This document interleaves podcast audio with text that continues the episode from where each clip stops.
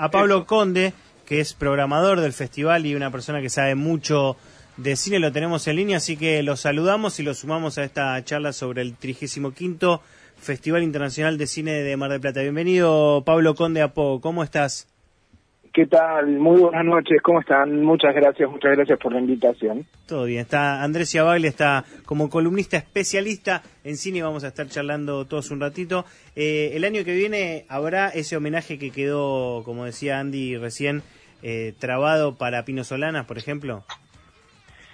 Sí, bueno, los estaba escuchando. Lo que, lo que es muy importante en los festivales de cine es que no son solo una selección de películas, sino la interacción, ¿no? La interacción que hay entre los cineastas, el público, los actores, las actrices, eh, y, la forma que se encontró este año fue esto, llevarlo a, un extremo de lo digital. Entonces todas las situaciones eh, habituales del festival, que entre ellas están, por ejemplo, las preguntas y respuestas al terminar la proyección de una película, mesas, paneles, homenajes, todo eso fue realizado online y se puede ver y va a seguir online dentro de la cuenta de YouTube del festival. Eso me gusta, el eh, festival terminó ayer. Eso es importantísimo. ¿Perdón? No, que eso es importante, que digo, que haya terminado ayer, pero que eso perdure un poco más en las redes para los que nada, no, no, no llegaron con los tiempos en estos tiempos raros eh, y puedan verlo, digo, perdió esa posibilidad, digo, antes el festival era sucedía en un momento en Mar del Plata y era muy difícil vivir lo que se vivió ahí eh, en el futuro.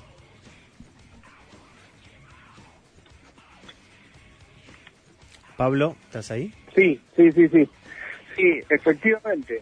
Eh, es necesario, digo, encontré una nueva forma al festival y me parece que está muy bien que, esa forma le dé la permanencia de, lo virtual, ¿no?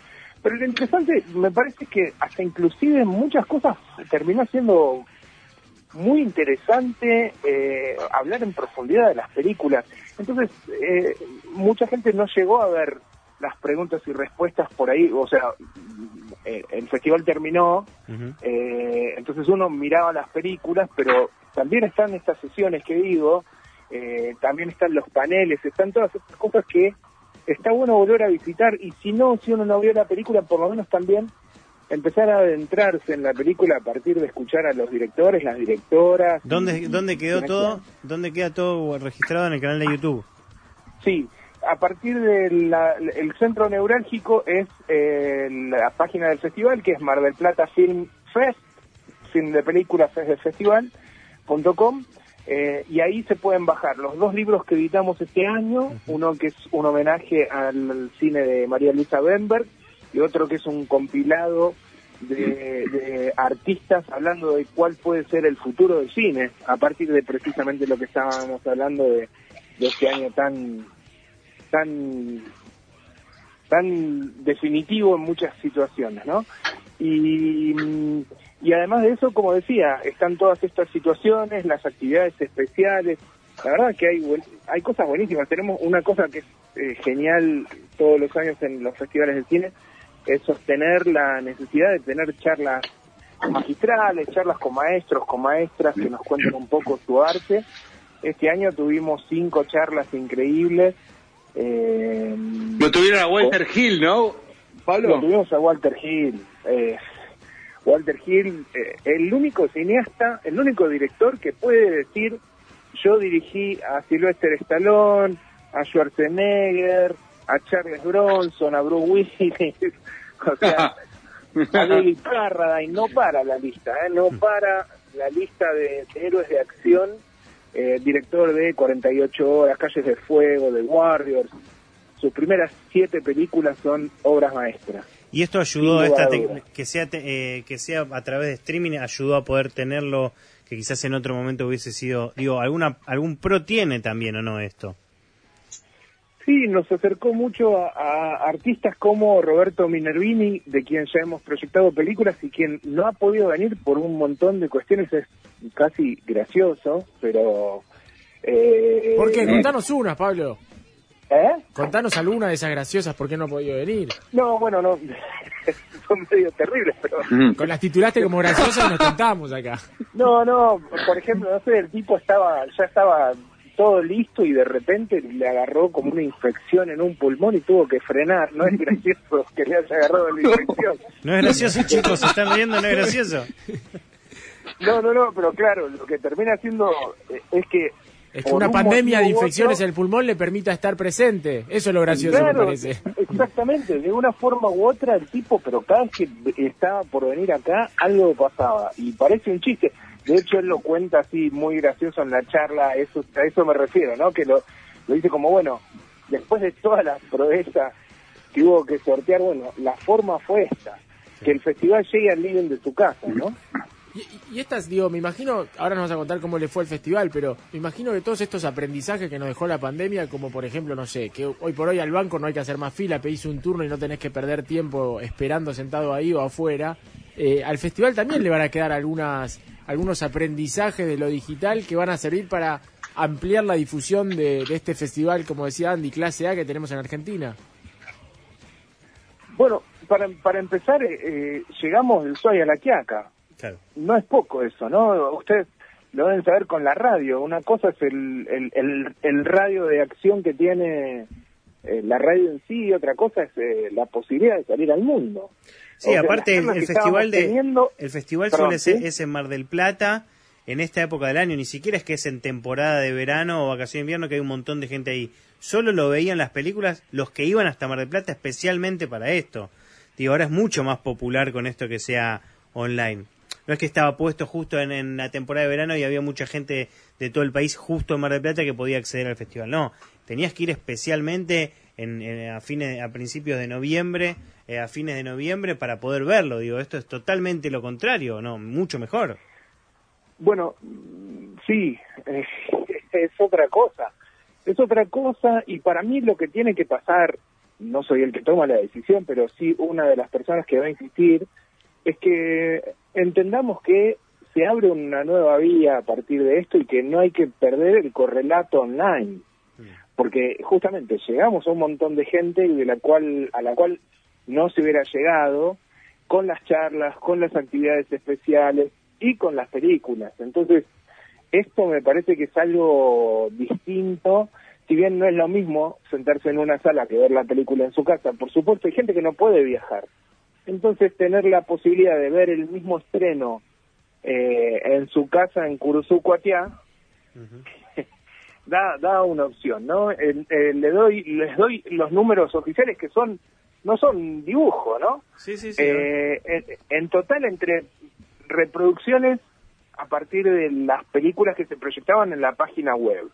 eh, la plataforma de streaming Cinear Play, donde muchas películas también tenían correlato con el festival y todavía la siguen teniendo, entonces recomiendo si, si no son socios de Cinear Play, es gratuito, es la plataforma de cine argentino del Instituto de Cine, uno solo entra y pone el, mail y ya con eso arma un usuario y puede ver cine gratuito todo el año. Y si hay que pagar no eh, sale nada, vale 40, 50 pesos una película. Y, y claro, exactamente, y además tenés los estrenos que si, si querés ver el estreno te cuesta eso, te cuesta nada, 30 pesos.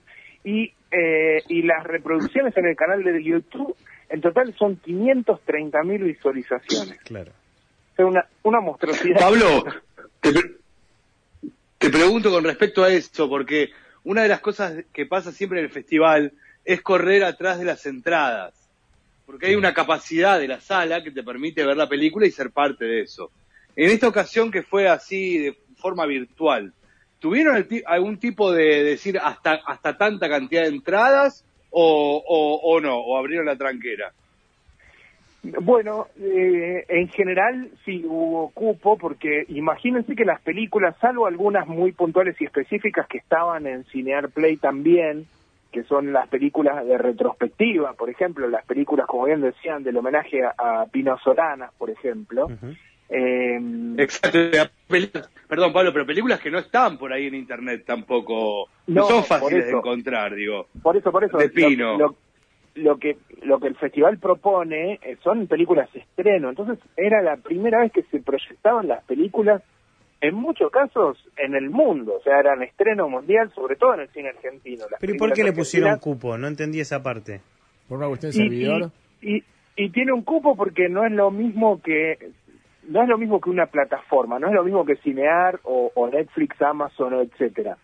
Las películas que se están estrenando aquí tienen la pretensión, y ojalá suceda y con éxito, de, por supuesto, seguir llegando al público, de estrenarse potencialmente en una sala, de, sostener algún circuito lógico y finalmente llegar a alguna de las plataformas, ¿no? Por eso cuando Y aparte me, imagino, me imagino el riesgo que, digo, porque uno, eh, me imagino armando cada festival normal, eh, siempre es como la, la parte organizativa y con la gente, y después se va acá y hay acá y toman una cerveza, no sé qué. Ahora era más un plan de con programadores armando que sostenga, que el streaming se pueda sostener y también, me imagino, como algún, algún cierto temor por la piratería o no. Exactamente, por eso digo, las pelis tenían, digamos, eh, una de las cosas claves es que el festival tiene que sostener eh, toda la, seguridad que se le puede ofrecer a la persona que no sé de su película para que forme parte, ¿no? Entonces, eh, eso, hay una película que se ve por primera vez y está bien que tengan el mismo criterio que, que si fuera una sala. Lo que, lo que usamos fue los criterios de números de sala aproximados, ¿no? Había cineastas que nos pedían más, había cineastas que nos pedían menos y obviamente eh, lo que hacíamos era seguir los deseos de cada director, productor, etcétera de alguna manera, Pablo, también es muy difícil porque si uno pretende, nosotros acá escuchamos y pensamos en las posibilidades que tenemos de ver películas en la web de un festival y la verdad que se contrapone con el objetivo de un festival. Un festival justamente es eso, es una fiesta de películas que se da en un espacio y en un momento determinado y este contexto lo llevó a hacer por streaming. Pero claramente me parece que se abre una puerta para ver de qué manera el festival se puede seguir reproduciendo por supuesto generándole los beneficios comerciales que le corresponda a cada autor y director y, todo ese equipo de trabajo, pero me parece que se abre una puerta para todos los que también no podemos a veces ir a los festivales y después queremos acceder a ese material y nos cuesta un montón. Bueno, yo creo que si, si hay algo que nos trae de la mano toda esta situación terrible que venimos viviendo este año a nivel mundial, es una reformulación de códigos y procesos. O sea, lo primero que pasó es que ya de por mm. sí se está hablando de una, una bajada en la ventana, el periodo de ventana que tienen las películas en su proceso inicial, que es siempre las películas se estrenan primero en cine, tienen un tiempo, recién ahí salen a, bueno, antes salían a video o a cable o a televisión o a plataformas y etcétera. Todos esos tiempos cambiaron, se fue todo al demonio. Sí, sí, sí, cambia todo, cambia la regla del juego, por eso, por eso te preguntaba, ¿qué, estaban pensando? Entonces los festivales van a tener que, para mí, lo que va a tener que suceder, porque también lo que está pasando es que se está atomizando el público. Eh, la gente está mm. cada vez más acostumbrada a ver cine en su casa, pero hay cine que es un corte más autoral, si se quiere, que, que por ahí es más difícil de conseguir en, en las plataformas, sea cuales sean. Eh, entonces, los festivales terminan siendo un lugar de resistencia, un lugar de eh, exhibición de un, cine que después se pierde en todo lo que es el mar del, del streaming. Entonces ese lugar no sería extraño que de a poco se vaya ejercitando como eso, como un lugar que permita otro diálogo, otra llegada y otra forma de exhibirse. Sí, Se viene la plataforma del Festival de Cine.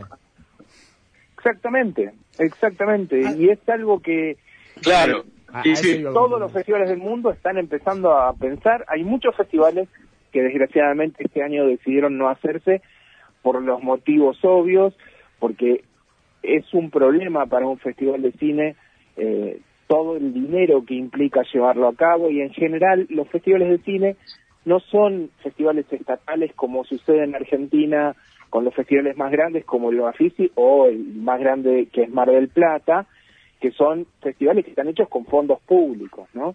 Eh, uno piensa en Cannes y Cannes, si bien tiene un, porcentaje público, o Berlín o son también asociaciones que tienen mm. otra conformación y eso les permite ser los gigantes que son. Andy Ciabaglia eh, y Pablo Conde, con quien estamos hablando, programador del Festival de Cine de Mar del Plata. Los quiero interrumpir porque vamos a conectar a, un oyente que está indignado, dice que son unos caretas. Eh, de cómo hicieron esto, que ya uno no se junta más en el cine, que se acabó esa fiesta post eh, emisión de la película. Se olvidaron de la vieja cuela. Sí, se olvidaron de la vieja cuela del Festival de Cine, ahora la quieren ver acostados en, su, en sus casas y en sus camas. Y no hay fiesta de, de fin de rodaje y de fin de exhibición. Gustavo Sala es oyente de Pogo y le damos la bienvenida. Además es historietista, conductor de radio y amigo de Pablo Conde y admirado por Andrés Ciabaglia. Bienvenido Gustavo Sala a Pogo. ¿Cómo estás? ¿Cómo están, queridos? Es casi todo verdad lo que dijiste. Realmente la indignación, porque estos festivales online, caretas, ¿dónde está esa militancia del cine, de que te coman pochoco en la oreja, de tener viejas chotas adelante que no paran de hablar? Eso es el cine de verdad, y no ver películas polacas desde la comodidad de tu casa y avanzando y parando cuando vos querés la película. Gustavo Sala, además, te pregunto. Salgan de ahí ahora, chicos. Te pregunto, Gustavo Sala, vos vas a ver esa película polaca o, iraní y no la entendés en el cine. Imagínate en tu casa con la tentación de agarrar el celular. Por supuesto, mira, no sé ustedes, pero para mí una de las mejores cosas de los festivales es meterse a ver películas solamente por la intuición que te genera un nombre, sin siquiera ver la nacionalidad, la duración, el afiche ni el trailer. Te metes a ver, por ejemplo, eh, Un largo amanecer de Mr. Johnson. Quiero. Y después no sabes qué carajo puede ser, pero bueno, es una ruleta rusa cinematográfica también. ¿Y, cómo suele ser esas películas que entraste a ver por el nombre? Bueno, algunas fueron lamentables y otros algunos verdaderos hallazgos. Bienvenido, Gustavo Salas, Pablo Conde. ¿Cuál fue el hallazgo? Mira, recuerdo una, una realmente en el Festival de Mar del Plata, que de paso se la recomiendo si lo pueden encontrar, que se llamaba Pirgin Mountains. Eh, creo que era islandesa. Y digo, ¿qué carajo me gustó el nombre? Dame la entrada. Y realmente me pareció un peliculón, Virgin Mountains. Bueno, la podemos conseguir. Ah, no se puede. Bueno, alguien ya la pirateó en la Deep Web. Paula Pau Vendeschi ya, la está vendiendo. Andy, te dejo que preguntes a Pablo Condi y a Gustavo Sala, que es una alegría que estén acá en Pogo. Che, hola Gus, ¿cómo estás? Buenas noches. Querido, viejo, bien acá, el, orgullo de escucharte. Mm. Perdón, lo, yo quiero decir una cosa antes que nada. Sí. Discúlpeme, ¿eh? Sí, eh, Gustavo Sala vive a 30 metros de mi puerta. Por eso ni lo saludé. Por eso, porque casi estuve escuchando más fuerte desde la pared que desde la propia radio, digamos, que desde el celular. ¿Hay alguna posibilidad de que Gustavo ahora agarre el celular y vaya caminando hasta tu casa y ahorren una no, No, porque somos gente que nos cuidamos y no tenemos tenemos la distancia social reglamentaria. Pero casi lo nuestro, como viste esa serie tipo Big Bang Theory o Friends, que abrís la puerta, le pedís azúcar, te vas, está como una comedia de Sofovich también. es más, tengo todavía la tutuca que me dio ayer Gustavo para comer. Tutuca. Justo, Tutuca se olvidó, Gustavo. Andy. Che, Gus, bueno, vos sos vecino, amigo, ¿no? Son marplatenses los dos, ¿no? ¿O no, me equivoco? Yo sí, él no, él no tiene, no tiene, no tiene el, ah. gusto. ah, bueno. Che, eh, eh, eh, em, Pablo es programador del festival hace cuántos años, como una década, ¿o no? Exacto. Y él, y él eh, programa el, el, Hora Cero, ¿no? Que es como en la trasnoche, que es como más un cine más de género. Es exactamente un lugar de, de encuentros de la medianoche donde damos las películas de terror, de, adrenalina, comedias extremas. Eh, se terminó conformando una comunidad hermosa donde la gente va a ver eh, las películas que no requieren tanto cerebro y sí más tripas, a veces literales, eh, y el mejor claro, para que la vaya a dormir. Eh, Gus, eh, eh, ¿viste alguna película de ese ciclo? Eh, mm, por algunos motivos que escapan de mi voluntad, no pude, pero espero poder. Eh, yo, la verdad que yo eh, soy un discapacitado tecnológico y para mí adjuntar un archivo es un esfuerzo sobrehumano. Imagínate ver un festival online. no, pero, no, pero vez en la historia. Tocarle el timbre a Pablo y pedirle que te la baje él si están a 30 metros. Bueno, bueno, bueno, no, no quiero entrar en la deep web ni no quiero comprometer a mi, a mi, a mi amigo hermano Pablo, pero Pero bueno, este año fue particular, pero siempre soy un gran cultor de los festivales y para mí es, es, una maravilla cada año lo que pasa en el Festival de Mar del Plata. Gustavo, Gustavo, la pregunta es si fuiste a alguna proyección de hora cero en tu vida. Sí, a muchas, por supuesto, a muchas. Este, ah, bueno. Sí, sí. Y, sí, sí, y, seguramente, bueno, es casi, casi un clásico absoluto, ¿no? Lo que pasa este, ahí en el Ambassador, creo que después de la del Piazzolla del Auditorium, la sala más grande de, los cines marplatenses, los que van aguantando, de esos cines clásicos gigantescos.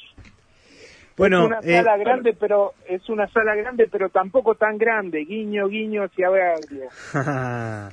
Quiero hacerle la última pregunta, sobre todo quizás a Pablo, porque si Gustavo no vio ninguna película, Andy quizás vio, antes hablan de que por los nombres, Gustavo decía que uno se tienta, yo que no sé mucho de cine, la verdad que el nombre y, la gráfica de una película, y sobre todo si tiene los laureles, eso que tiene que usted dice ganador del festival de cine, no importa lo que diga, si dice San Sebastián, si es eh, reconocido o no, compro. Eh, hay una película que está ahí en la programación que me gustaría saber si, si está buena, que tiene un muy lindo afiche y se llama No existen 36 maneras de mostrar cómo un hombre se sube a un caballo. ¿Hay algo para decir de esa película?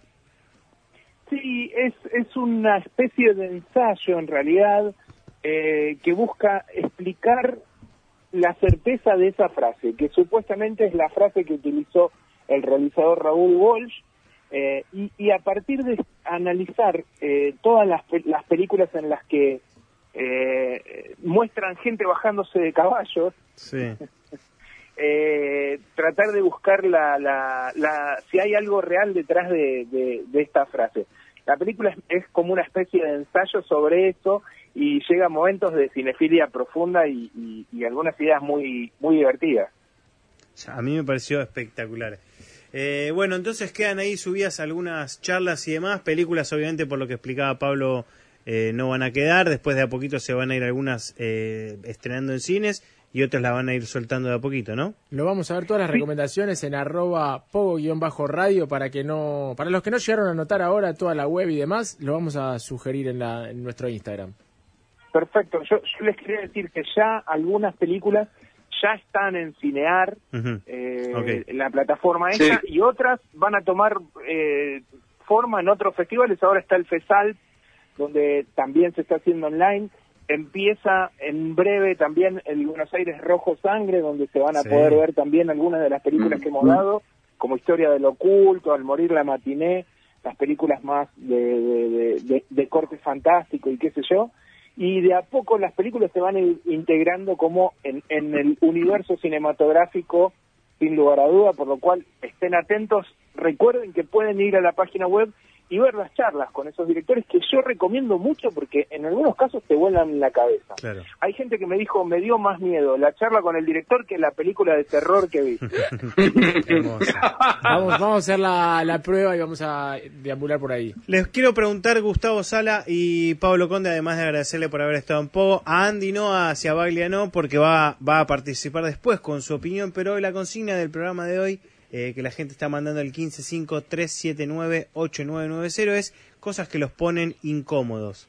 Eh, en general, puede ser esta del cine, que es como la, la, que ya está muy trillada, que uno entra y hay uno comiendo pochoclos, pero cosas en general de la vida que los ponen incómodos. Le doy un tiempito si quieren para, para pensarlo, pero me gustaría escucharlo para que cierren dentro de esta de esta historia del Festival de Cine de Mar Yo te lo digo, si querés ya mismo, eh, una de las cosas que me pone incómodo, no es algo que haga de, no es algo que haga de eh, te lo digo ahora, ¿no? Sí, obvio, obvio. Estaba haciendo tiempo para que piensen un poquito. no es algo que haga demasiado, pero las pocas veces que me subo a un taxi, trato de hacer todos los esfuerzos mentales y espirituales para que la persona no hable. No mm. quiero hablar con el taxista, no mm. quiero porque ustedes saben cómo es el lugar común del taxista que te dice, ¿qué querés con estos negros? Así estamos como país, ¿no es cierto? ¿Vos qué opinás? Y a veces uno tiene que verse en, la obligación de o mm, continuar en esa dinámica o generar una discusión que realmente no es el momento. no, Gustavo, discusión nunca. agarrar el celular apagado y simular una llamada. Entonces ahí no te va a dar charla. ¿Qué haces, Pablo? ¿Cómo estás? Estoy a 30 Claro, hola, sí, incluso hacer esos precios. Sí, me, me, depositaron la plata de Turquía, sí, la hablé con el abogado. Sí, sí, sí. O sea, hace como que sos un magnate. Y ahí, bueno, y, estás, y, ahí zafás de una conversación incómoda. Yo pensé que, Gustavo, ibas a decir que te incomodaba mucho los streaming de los festivales. Eh, y que no, no, eso no, eso, lo que pasa es que me hago cargo de mi torpeza, viste, yo soy un señor grande que pertenezco a la generación donde las revistas eran de papel, las películas se veían en los cines en una butaca y este y esperemos que eso vuelva, y esperemos que eso vuelva pronto. Pablo, sí, yo, yo creo que va a volver. A mí, a mí me pone muy incómodo las fiestas la situación de fiesta donde uno tiene que socializar y todo eso, yo me, me, me, anulo y me quedo calladito en un costado en general. Pero debo decir que, que estoy totalmente de acuerdo con lo que dijo Gustavo. Sé que a él le incomoda y no hay nada que me guste más que darle charla a los taxistas cuando viajo con Gustavo Sala. para que te hablen, para que te... Y en la fiesta es incómodo, pero en cuanto alguien te divisó que vos no te querés acercar, es peor porque te toman de punto y sos el que van a buscar todo el tiempo. Dale, ven y tenés esta, dale. Subite al trencito. Vamos a joder al tímido.